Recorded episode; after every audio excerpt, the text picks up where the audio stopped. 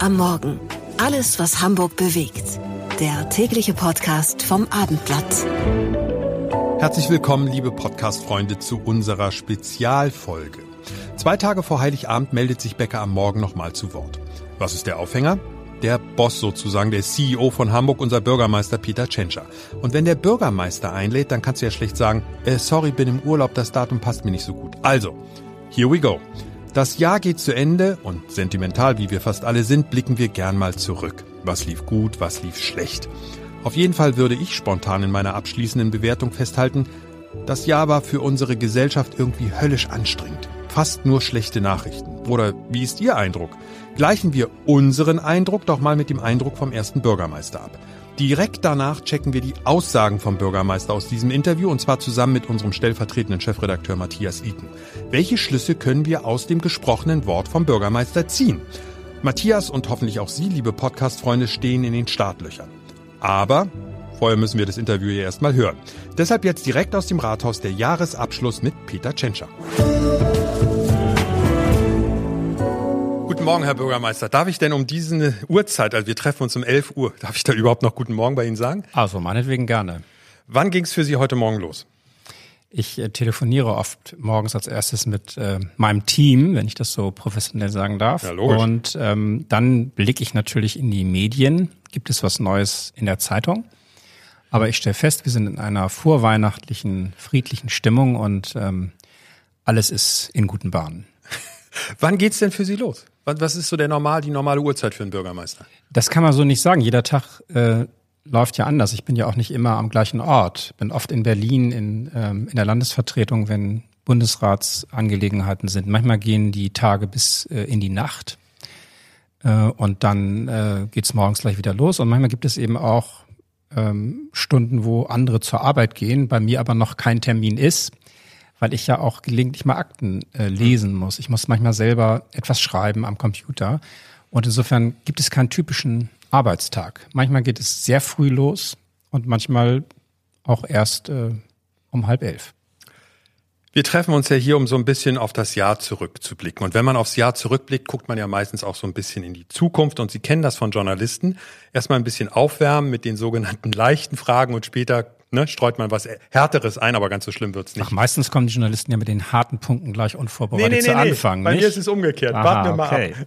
Als erstes mal die Frage an Sie, Herr Tschentscher. Wie anstrengend war das Jahr für Sie auf einer Skala von 1 bis 10? 1 super easy, 10 super nervig, nervig und höllisch anstrengend. Ach, ich würde mal sagen, irgendwo zwischen fünf und zehn. Leicht ist es nie in so einem Abend. Wir sind eine große Stadt, viele Themen. Das war auch in früheren Jahren für die Bürgermeister sicher immer sehr anstrengend. Wir haben schon eine Zeit hinter uns, äh, die ein bisschen mürbe macht. Ne? Pandemie, die Ukraine-Krieg, die Energiepreiskrise, jetzt der Nahostkonflikt und alles erreicht uns irgendwie dann doch ähm, sehr schnell, indirekt, aber eben hart. Und deswegen würde ich sagen, auch das letzte Jahr war äh, wieder anstrengend. Ich war ja auch noch bis äh, November Bundesratspräsident.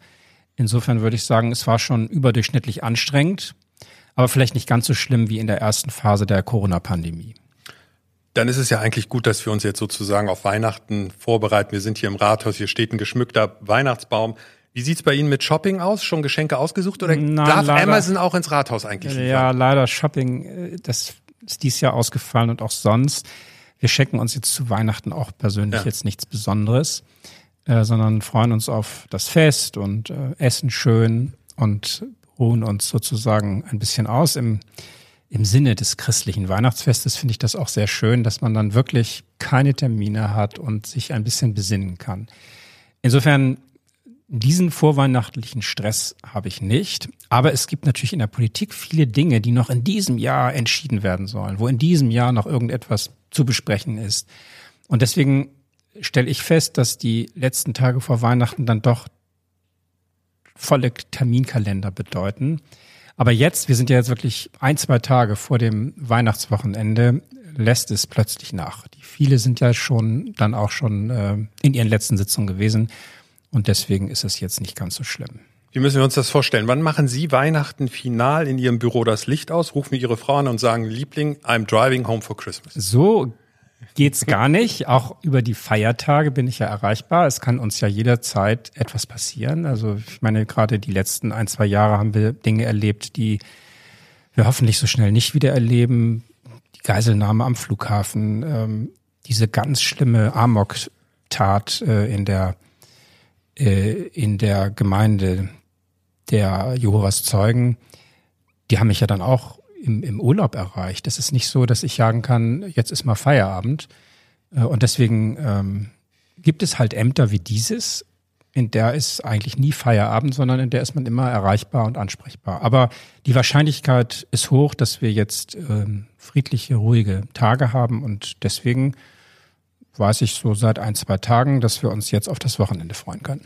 Bevor wir auf das Politische so ein bisschen zu sprechen kommen, einmal noch ein Schwenker zu Weihnachten. Wir hatten in den letzten Wochen äh, aus unserer Redaktion ein paar Kollegen vorgestellt mit ihren Weihnachtsgewohnheiten und das machen wir jetzt mit Ihnen auch einmal schnell. Den Kompaktfragebogen, drei schnelle Fragen an Sie, Herr Bürgermeister, zum Thema Weihnachten. Wann kommen Sie in Weihnachtsstimmung? Was bringt Peter Tschentscher auf Weihnachtskurs? Ich würde sagen, das ist erst der erste Advent. Dann äh, wird einem ja so bewusst, Weihnachten ist nicht mehr weit. Es gibt schon äh, Weihnachtsdekorationen. Das ist so der Moment, wo ich denke, jetzt sind wir bald in der Weihnachtsphase, Weihnachtszeit. Und dann jedes, jeder Adventssonntag verstärkt dann dieses Gefühl. Äh, man wundert sich ja auch, wie schnell das Jahr schon wieder um ist und dass jetzt das Fest wieder näher rückt. Bei mir stellt sich immer ein die Erinnerung an die Kindheit. Denn Weihnachten war für mich das, der Höhepunkt des Jahres. Diese ganze Spannung, ob äh, welche Geschenke unterm Baum liegen und dann der Heilige Abend selbst, wo wir dann in die Kirche gingen und irgendwie die jüngeren Geschwister oder ich auch in einer Phase ja noch irgendwo nicht ganz sicher waren, ob es vielleicht doch einen Weihnachtsmann gibt.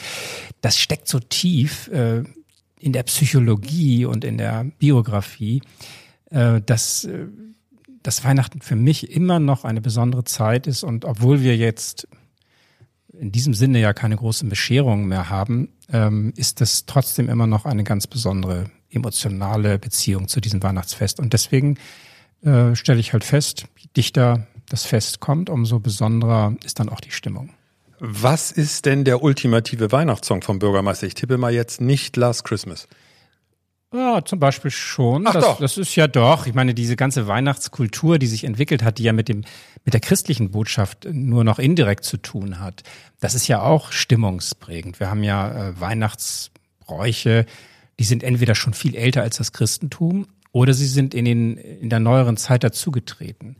Äh, ich finde es auch schön, dass zum Beispiel die Weihnachtsstimmung alle ansteckt, die eigentlich anderen Religionen angehören. Ich habe jetzt auf dem Weihnachtsmarkt äh, viele Menschen getroffen, wo ich dachte, na, vielleicht sind die gar nicht Mitglied einer christlichen Gemeinde, aber alle feiern mit. Das ist ja auch was Besonderes in so einer interreligiösen Gemeinschaft wie wir in Hamburg, dass man sich äh, beim, äh, beim Fastenbrechen treffen kann, auch wenn man nicht Mitglied einer islamischen Gemeinde ist.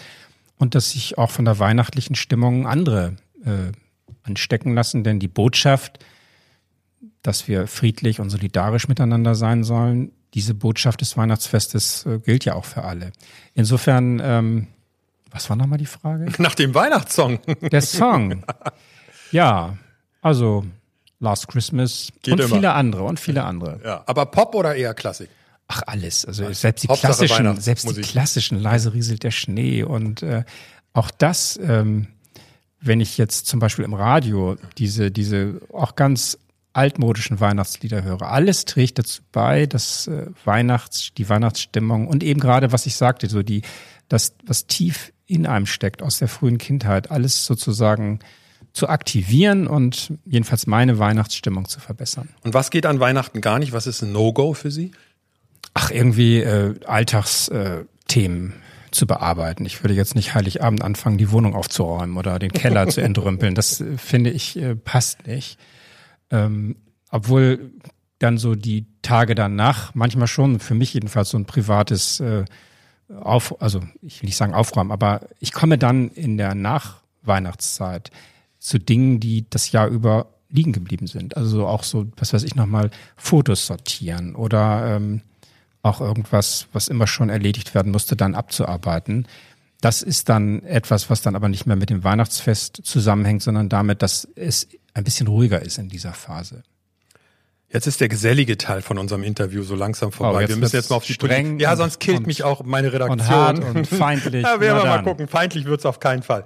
Und wir schaffen ja eh nicht über alles zu sprechen, was dieses Jahr sozusagen auf der Tagesordnung war. Aber ich habe mal zwei Themen rausgesucht. Das eine hat nur indirekt mit Hamburg zu tun, aber die Auswirkungen spüren Sie, glaube ich, jeden Tag. Und das zweite Thema ist Hamburg pur. Mhm. Ich starte mal mit dem Zustand der Ampel. Mal ehrlich, wenn Sie abends nach Hause kommen, Sie kommen nach Hause und da läuft bei Ihnen, ich tippe mal, es ist ja eher Tagesthemenzeit als die Tagesschau, wenn Sie nach Hause kommen, und da laufen die Tagesthemen. Haben Sie dann noch Lust, überhaupt aktuelle Meldungen aus Berlin zu hören?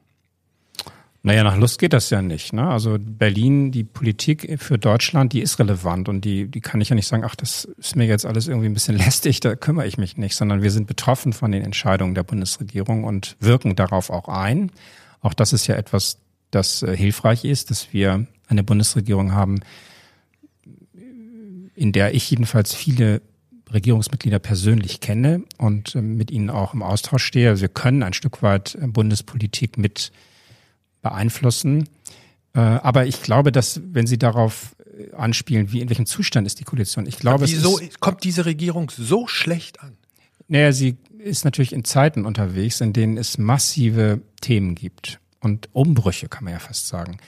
Ein Stück weit leidet natürlich das Land auch darunter, dass 16 Jahre lang bestimmte Dinge nicht angegangen wurden. Und wenn man jetzt sagt, wir sind eine neue Konstellation, wir wollen eine Fortschrittskoalition sein und dann alles angeht, was angegangen werden muss, dann passieren viele Dinge gleichzeitig. Und das ist ja nicht nur die Infrastruktur, in die jetzt wieder investiert werden muss. Es ist ja nicht nur die Klimaschutzthematik, die ganz grundlegend uns angeht.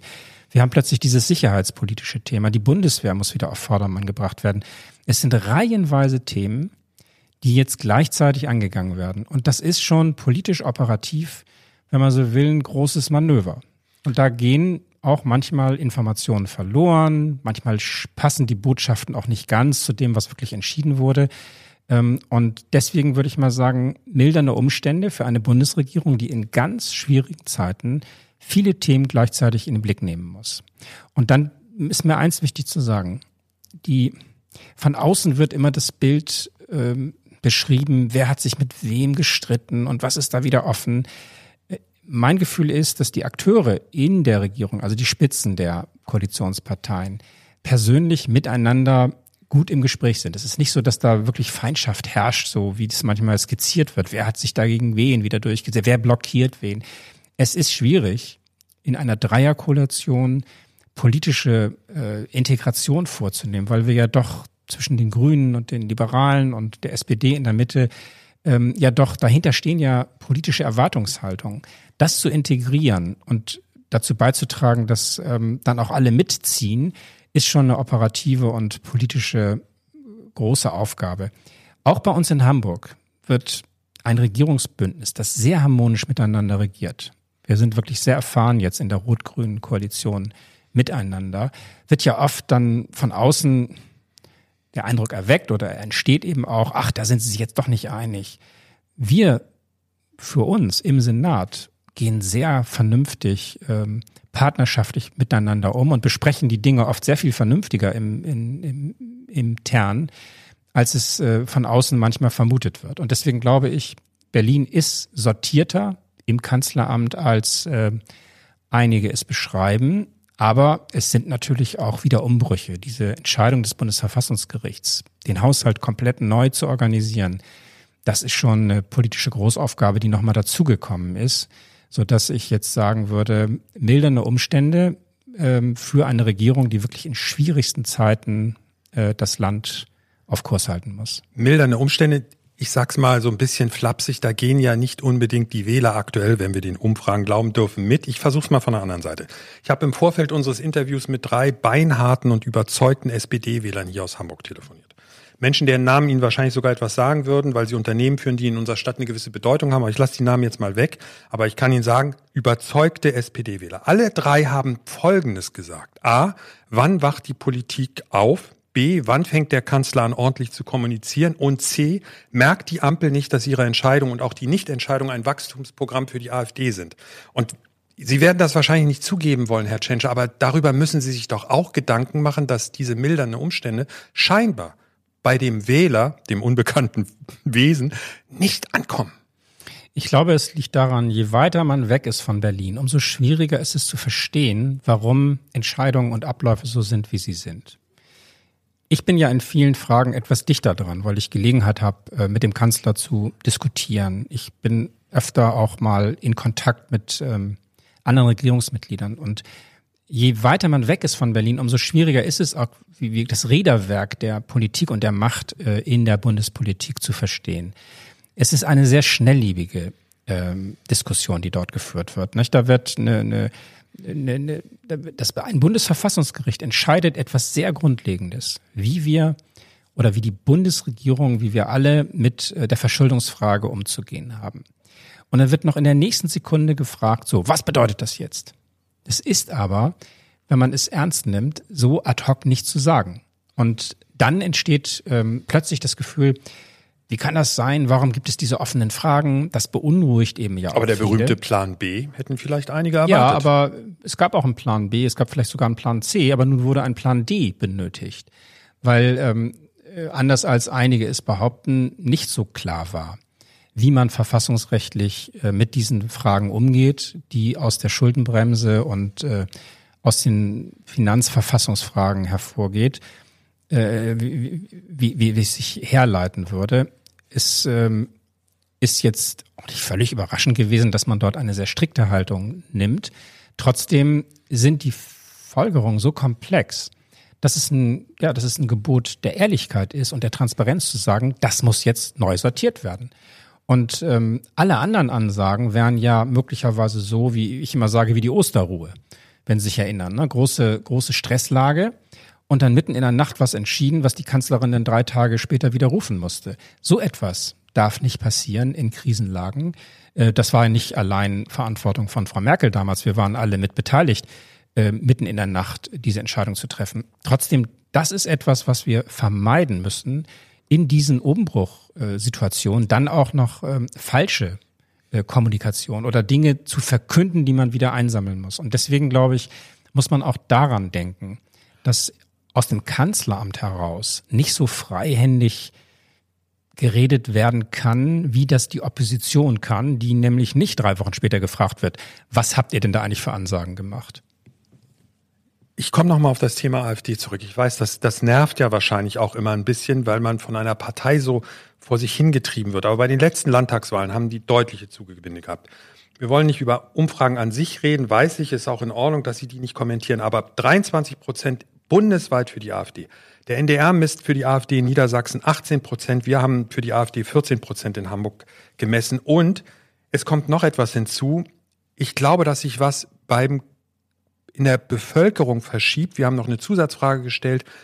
Was sagen Sie zum Thema Migration? Sind Sie für eine Obergrenze für die Aufnahme von Flüchtlingen in Hamburg? 75 Prozent der Hamburger sagen ja, 79 Prozent der Hamburger SPD-Wähler sagen ja. Ich weiß, die Obergrenze, keiner weiß eigentlich, wie die umgesetzt werden sollte. Aber wie kommen wir in Hamburg, in einer so liberalen, weltoffenen Stadt, eigentlich zu so einer Situation, dass wir uns mit solchen Zahlen auseinandersetzen müssen? Das kann ich Ihnen sagen, weil die Leute natürlich ein Gespür dafür haben, dass wir an Grenzen kommen. Deswegen habe ich ja auch ähm, einige andere Senatsmitglieder schon vor geraumer Zeit gesagt, als die Stimmung noch ähm, würde ich mal sagen, das gar nicht so richtig äh, wahrgenommen hat.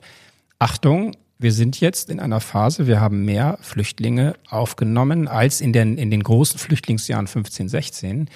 Ähm, und habe auch hier, um sozusagen den politischen öffentlichen Raum ein Stück weit mitzunehmen, gesagt, wir kommen jetzt an Grenzen, wenn wir Flüchtlinge so aufnehmen, integrieren, versorgen wollen, wie, wie es eigentlich erforderlich ist. Und deswegen ist ja auch die Konsequenz so wichtig. Das ist auch entscheidend, dass äh, politisch mitgetragen wird, dass wir jetzt Maßnahmen treffen, die man vor drei, vier, fünf Jahren noch nicht getroffen hat. Beispiel, wir kontrollieren wieder die Binnengrenzen in Europa. Die deutschen Grenzen werden zu Polen, zu Tschechien, auch nach Österreich von der Bundespolizei, vom Bundesgrenzschutz. Was ja scheinbar wieder, auch funktioniert. Was sogar funktioniert, was aber sich nur dadurch erklärt, dass wir sagen, die Wege der irregulären Migration haben sich so verstärkt, dass wir zu diesen ungewöhnlichen Maßnahmen kommen müssen.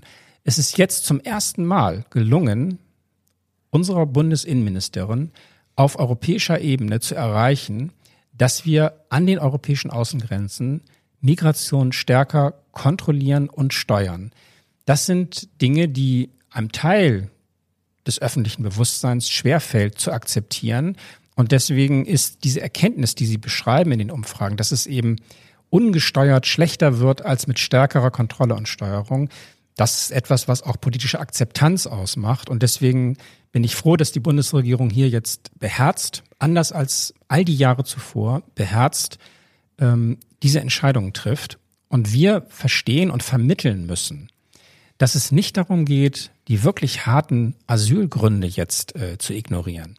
Alle, die aus ernsten Gründen flüchten müssen, aus Krieg, aus äh, Unterdrückungs-, aus Verfolgungsgründen, dass wir diese Asylgründe weiterhin ähm, nicht nur anerkennen, sondern eben diese äh, Flüchtlinge dann auch wirklich aufnehmen. Das ist eine wichtige humanitäre und auch rechtlich verbindliche Aufgabe, die wir nur leisten können, indem wir die irreguläre Migration zurückdrängen. Und diesen äh, Doppelschritt oder diesen Zweiklang, den müssen wir äh, umsetzen. Und dafür braucht es auch eine gesellschaftliche Akzeptanz, die ich mittlerweile auch als gegeben sehe. Schließen wir diesen Themenkomplex einmal ab und kommen wir direkt nach Hamburg. Und da gibt es ja im Moment ein Thema, was auch noch so sichtbar ist für jeden, der über die Elbbrücken fährt, nämlich den Elbtower. Ähm, Sie haben eben Frau Merkel angesprochen, Angela Merkel, die damals nach der Weihnachts-, äh, nach der Oster, verkorksten Osterruhe, ja durch das durch den Bundestag getourt ist, in die Fernsehstation gegangen ist und überall gesagt hat, Sie haben sie eben sogar einen Ticken in Schutz genommen, spricht sehr für Sie, Herr Tschentscher, aber sie hat gesagt, das war mein Fehler, nehme ich auf meine Kappe.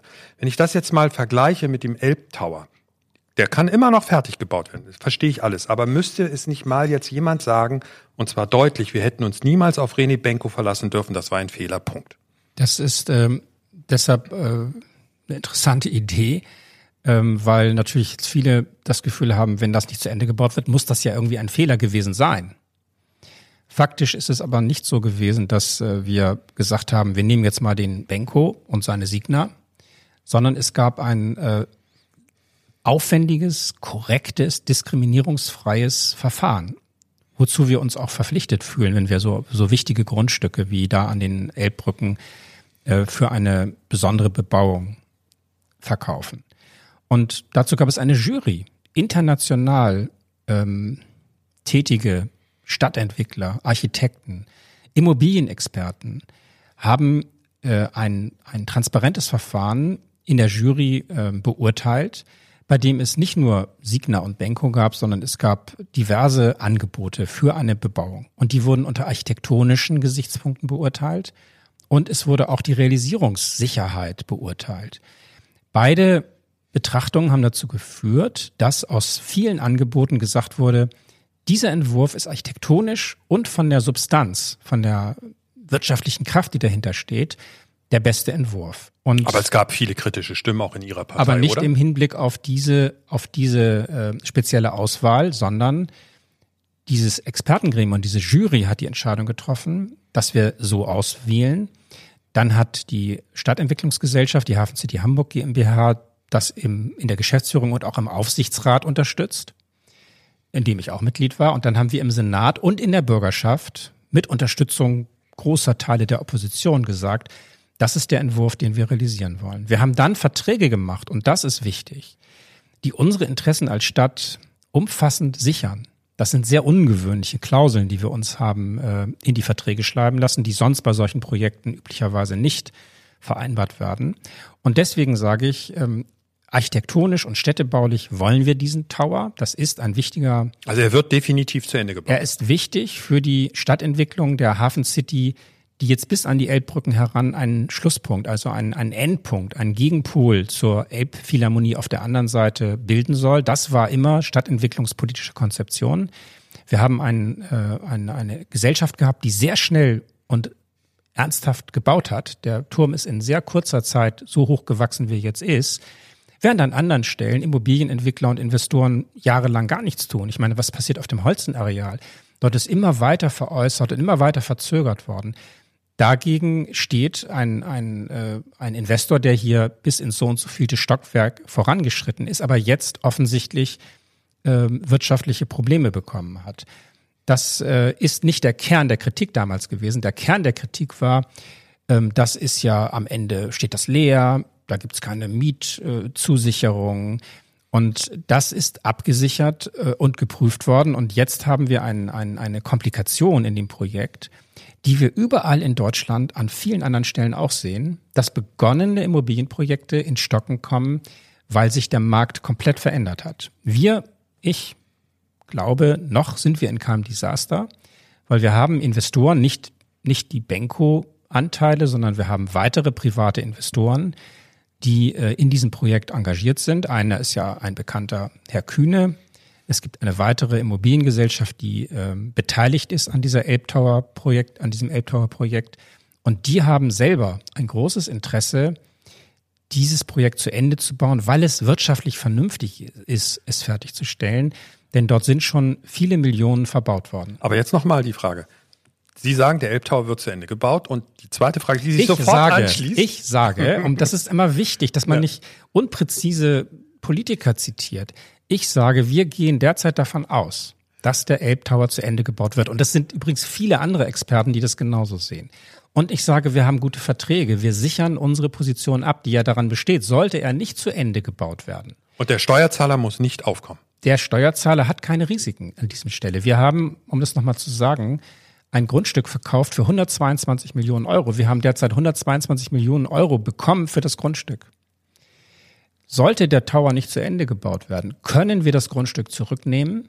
Uns gehört dann alles, was auf diesem äh, auf diesem Gelände. Du bekommst kostenlos für, für Nein, jemand, wir, der sich damit wir, nicht auskennt. Wir, Wer, wie, wie wir, weisen, wir überweisen den Kaufpreis zurück ohne Zinsen und behalten fünf Millionen bei uns. Wir haben also, wenn man so will, noch eine fünf Millionen äh, Abschlag genommen dann.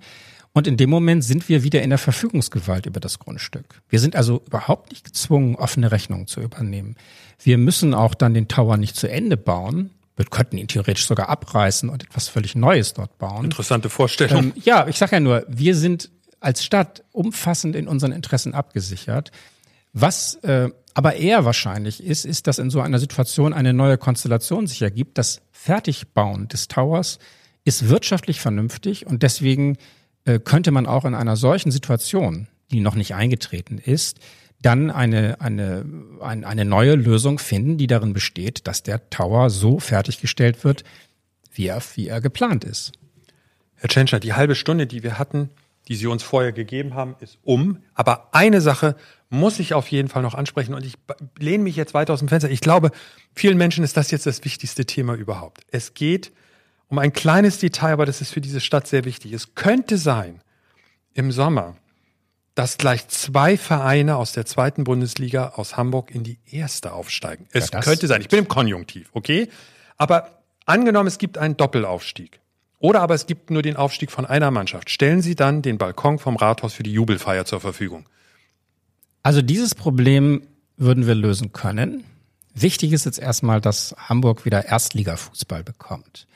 Ich würde mich sehr freuen, wenn einer oder sogar beide Vereine aufsteigen. Ich sehe aber, dass so etwas ja nicht selbstverständlich ist. Wir haben ja oft schon Erwartungen gehabt und dann ist es doch anders gekommen. Insofern mahne ich, cool zu bleiben. Wir freuen uns über jeden Punkt, der nach Hamburg kommt und über jeden Platz, den äh, die Hamburger Vereine sichern können. Wenn es so wäre, dass die Vereine aufsteigen, dann kriegen sie eine herzliche Einladung ins Rathaus. Der Rathausbalkon ist traditionell für die Meisterschaft. Ja, aber davon reserviert. sind wir ja nun wirklich weit entfernt. Sollten wir aus protokollarischen Gründen davon äh, da ein Problem, also ich, ich sage mal, wir würden das Problem wir gelöst lösen. bekommen. Äh, wir hatten ja schon eine Situation, wo der HSV fast aufgestiegen war. Mhm. Gefühlt war er schon aufgestiegen. Ja. Wir waren schon in der Nachspielzeit. Und dort hatte ich den HSV schon eingeladen zu einer äh, Feier im Rathaus. Und ähm, ich, ich denke, der HSV hätte diese Einladung auch angenommen.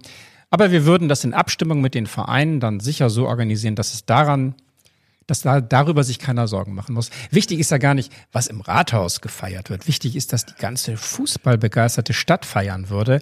Und zwar sowohl in der Sphäre des FC St. Pauli wie in der Sphäre des HSVs. Ja, aber jetzt müssen wir mal ehrlich sagen, der Rathaus, das Rathaus und der Balkon, das ist schon so ein großes Symbol. Also wäre ich Profi bei einem der beiden Dann Vereine, würden Sie würde auf ich, den Balkon kommen wollen. ich würde erstens, ich würde jetzt noch mehr laufen, als ich ohnehin laufe, weil ich finde, die Aussicht darauf, es symbolisiert so sehr, worauf die Stadt so lange wartet und das wäre der ideale Punkt, um sich dann sozusagen gemeinsam darüber zu freuen. Also ich finde es toll, dass Sie gesagt haben, Sie finden eine Lösung, falls es dazu kommt und St. Pauli und HSV die Mannschaften zusammen auf dem Balkon wäre ja noch schöner, das oder? müsste man alles gut besprechen. Ich sage nur, Hamburg sollte wieder Erstliga-Fußball bekommen. Wenn einer der beiden Vereine aufsteigt, bedeutet das ja, dass alle anderen Erstligavereine bei uns zu Gast sind und hier der Erstliga-Fußball wieder stattfindet. Ob das am Millantor oder am Volksparkstadion erfolgt oder sogar an beiden Stadien, das hoffen wir, dass wir das äh, erleben.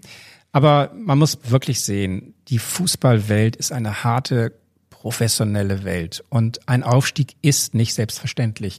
Man muss auch ein Stück weit, also bei aller Motivation und Euphorie, die wir damit verbinden, den Trainern, den Vereinen sagen, ihr habt schon einen schweren Job und wir freuen uns über eure Erfolge. Selbstverständlich ist das alles nicht, das haben wir die letzten Jahre gesehen und trotzdem hoffen und fiebern wir natürlich dann auf den Aufstieg hin. Herr Tschentscher, mir bleibt eigentlich nur zu sagen, vielen, vielen Dank für Ihre Zeit, die so knapp bemessen ist. Vielen Dank für Ihre offenen Worte. Und ähm, ich wünsche Ihnen und Ihrer Familie und Ihrem gesamten Team hier im Rathaus frohe Weihnachten. Vielen Dank, das geben wir zurück. Auch Ihnen schöne Feiertage und alles Gute im neuen Jahr. So, jetzt sind wir wieder zurück im Podcaststudio vom Hamburger Abendblatt und mit dabei ist unser stellvertretender Chefredakteur Matthias Iken. Du hast das Interview ja nun mitbekommen. Was macht der Bürgermeister am Ende des Jahres für dich für einen Eindruck? Naja, man merkt ihm schon an, dass das kein ganz einfaches Jahr war, aber wer will ihm das verdenken? Das ist natürlich, wir kommen aus Corona raus und haben gedacht, langsam wird's wieder so wie früher und weit gefehlt. Eine Krise jagt die nächste. Also dafür macht er eigentlich noch einen ganz aufgeräumten Eindruck. Er sagte einen, einen Satz, der zumindest bei mir hängen geblieben ist. Er, bild, er, er bittet sinngemäß um Nachsicht mit der Ampel. Ist es so einfach mit dem Wähler? Na, ich glaube mit dem Wähler nicht, aber was soll er sagen? Also er kann jetzt natürlich frontal die Ampel angreifen. Das kommt im Podcast gut an und bei den Wählern gut an, wird aber am Ende in der Partei weniger gut ankommen und wahrscheinlich auch nicht viel verändern. Insofern muss er versuchen zu erklären, um Sympathien zu werben und ja die Leute so ein bisschen bei der Stange zu halten. Aber ich glaube nicht, dass das reicht. Inzwischen gibt es eine Unzufriedenheit, die ist ja wirklich greifbar, die ist ja zu spüren, egal mit wem man redet. Also auch sehr wohlmeinende gehen inzwischen auf Distanz und das wird für den Bürgermeister, der ja nun 2025, ein gutes Jahr ist noch hin, sich dem Wähler zu stellen hat, ein ungemütlicher Gang. Und wir hatten ja in unserer Umfrage auch gesehen, dass die Werte der SPD auch in Hamburg deutlich runtergegangen sind. Ich finde immer noch über 30 Prozent ist ja trotzdem ein gutes ordentlich. Ergebnis. Da müssen wir ja gar nicht drüber reden. Aber die Einschläge kommen auch so ein bisschen in Hamburg näher, oder? Ja, ob es bei 30 Prozent bleibt, wird dann am Ende der Wähler entscheiden. Wie gesagt, wir haben noch ein gutes Jahr und für mich war eigentlich Berlin so ein bisschen so ein Weckruf und ein Warnruf für die Hamburger SPD. Also wer hätte vor einem Jahr gedacht, dass ein eher blasser CDU-Kandidat die Bürgerschaftswahl oder die Wahl zum Abgeordnetenhaus, so heißt es ja in Berlin, gewinnen wird. Hätte keiner auch nur einen Cent draufgesetzt. Und der hat die Wahl gewonnen. Und umso leichter ist es in dem derzeitigen Umfeld, was noch viel negativer für die Ampel ist als bei der Wahl in Berlin, für jetzt für die CDU vielleicht zu überraschen. Also bei mir ist immer so ein bisschen der Eindruck, vielleicht täusche ich mich, aber jetzt auch nach dem Interview mit dem Bürger, Bürgermeister, ich finde, ist das wirklich so richtig angekommen, warum die AfD so dazu gewinnt? Wollen Sie sich diese Frage wirklich stellen oder hoffen Sie eigentlich immer noch darauf, naja, irgendwie kriegen wir das schon hin?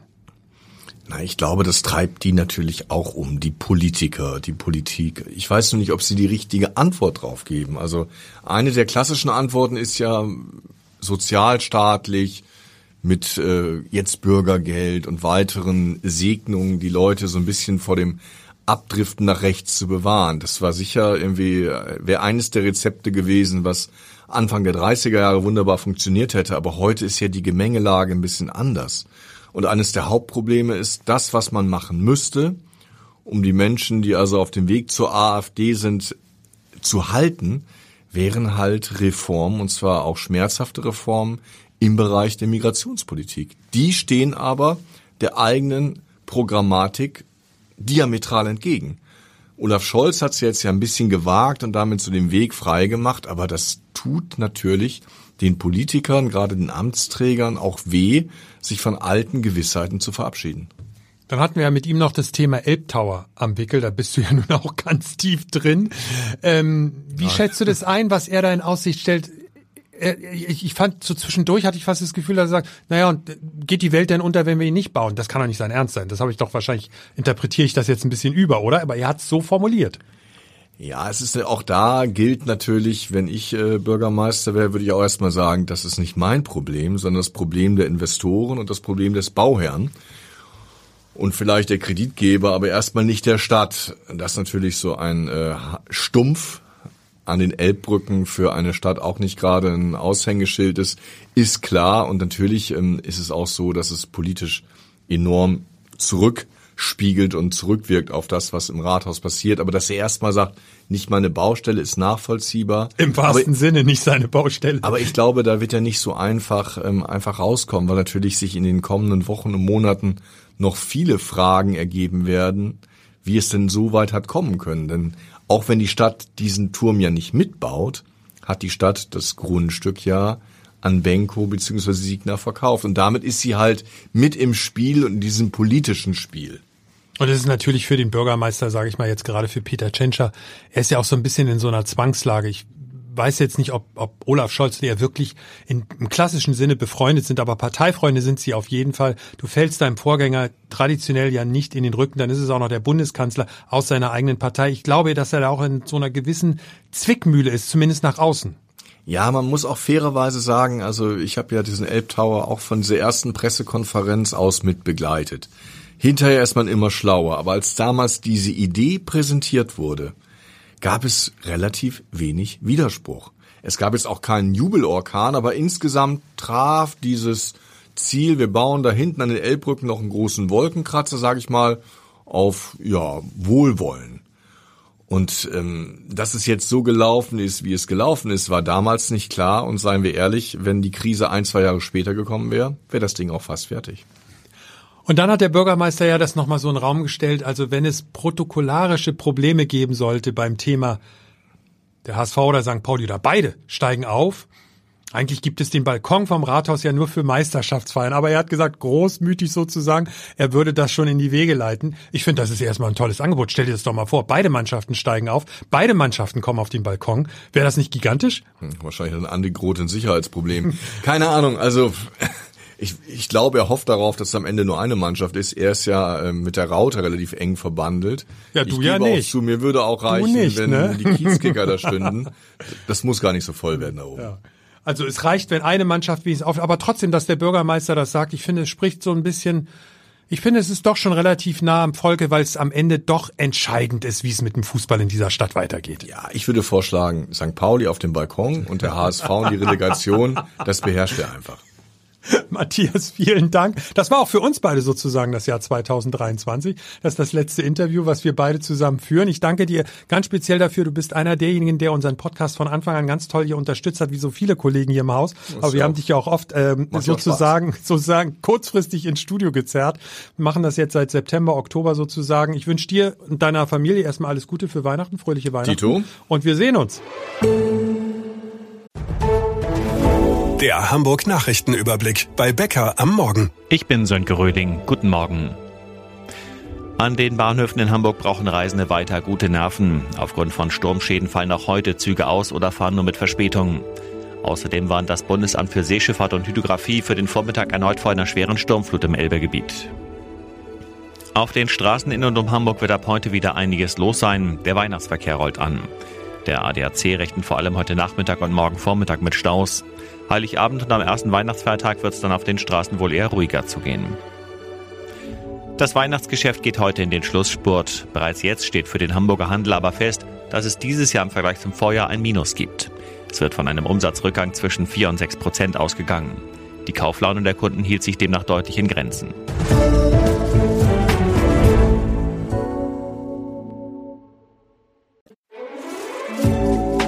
Ein Podcast von Funke. Weitere Podcasts vom Hamburger Abendblatt finden Sie in unserer Abendblatt Podcast App und auf abendblatt.de slash podcast.